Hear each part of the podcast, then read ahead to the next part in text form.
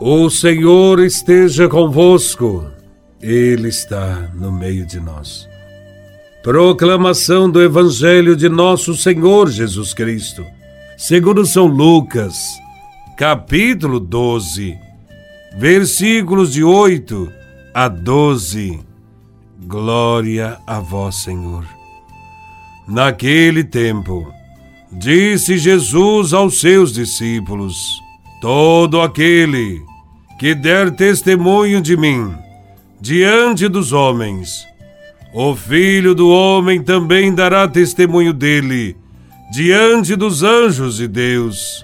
Mas aquele que me renegar diante dos homens será negado diante dos anjos de Deus. Todo aquele que disser alguma coisa contra o Filho do Homem será perdoado. Mas quem blasfemar contra o Espírito Santo não será perdoado. Quando vos conduzirem diante das sinagogas, magistrados e autoridades, não fiqueis preocupados em como ou com que vos defendereis, ou com que direis, pois nessa mesma hora o Espírito Santo vos ensinará o que deveis dizer. Palavra da salvação. Glória a vós, Senhor. Às vezes, pensamos que Deus não precisa de nós e da nossa adesão ao seu projeto. Entretanto, nesse Evangelho, Jesus de Nazaré nos ensina que o nosso testemunho é importante para que o reino de Deus aconteça aqui entre nós. O nosso testemunho diante dos homens fará com que Jesus também dê testemunho de nós diante dos anjos de Deus. A comunidade cristã tem como tarefa testemunhar publicamente sua fé. Esse testemunho acontece no meio de um mundo hostil, nem sempre disposto a acolher a mensagem do reino de Deus. E o discípulo encontra-se, muitas vezes, em situações nas quais sua fé é posta em xeque. É então o momento de se decidir a favor ou contra Jesus. É sua vida que está em jogo. Negá-lo significa sobreviver. Tomar partido em favor de Jesus pode significar morrer. Evidentemente, a decisão fica por conta de cada seguidor de Jesus de Nazaré. Se tiver uma fé robusta e coragem suficiente para suportar as consequências de sua opção, será capaz de declarar sua fé. Se, pelo contrário, tiver uma fé inconsistente e um caráter frágil, negará sua condição de discípulo, declarando não conhecê-lo. Jesus chama a atenção de seus seguidores para as consequências de sua decisão.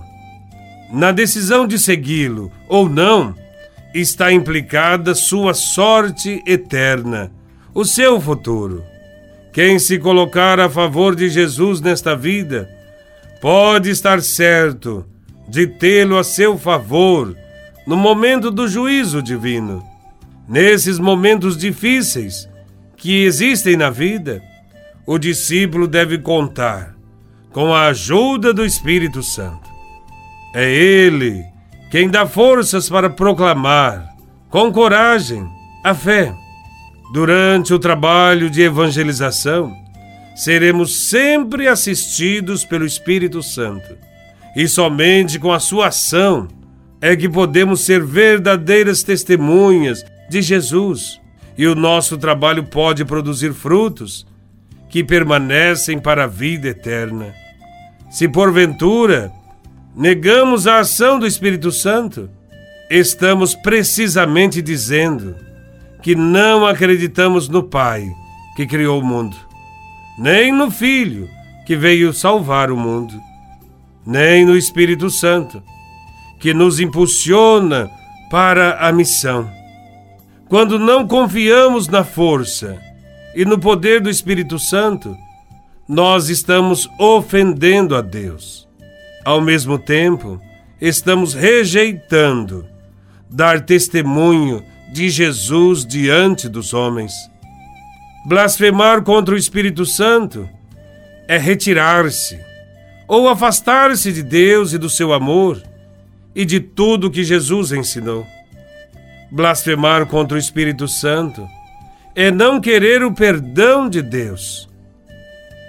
A história da Igreja está repleta de exemplos de santos e santas que, no momento do martírio, foram fiéis ao Espírito Santo. Ao longo desses dois mil anos, os cristãos foram e são perseguidos por falarem da salvação que vem de Jesus de Nazaré.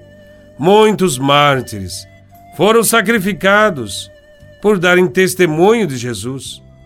Nos tempos atuais, os cristãos continuam sendo perseguidos, tantos nos países onde existem as chamadas guerras santas, mas também em nosso meio, onde a guerra é velada, escondida.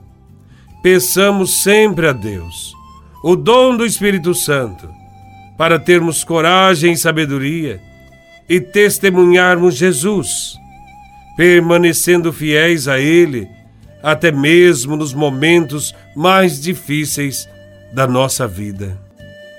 Louvado seja nosso Senhor Jesus Cristo, para sempre seja louvado.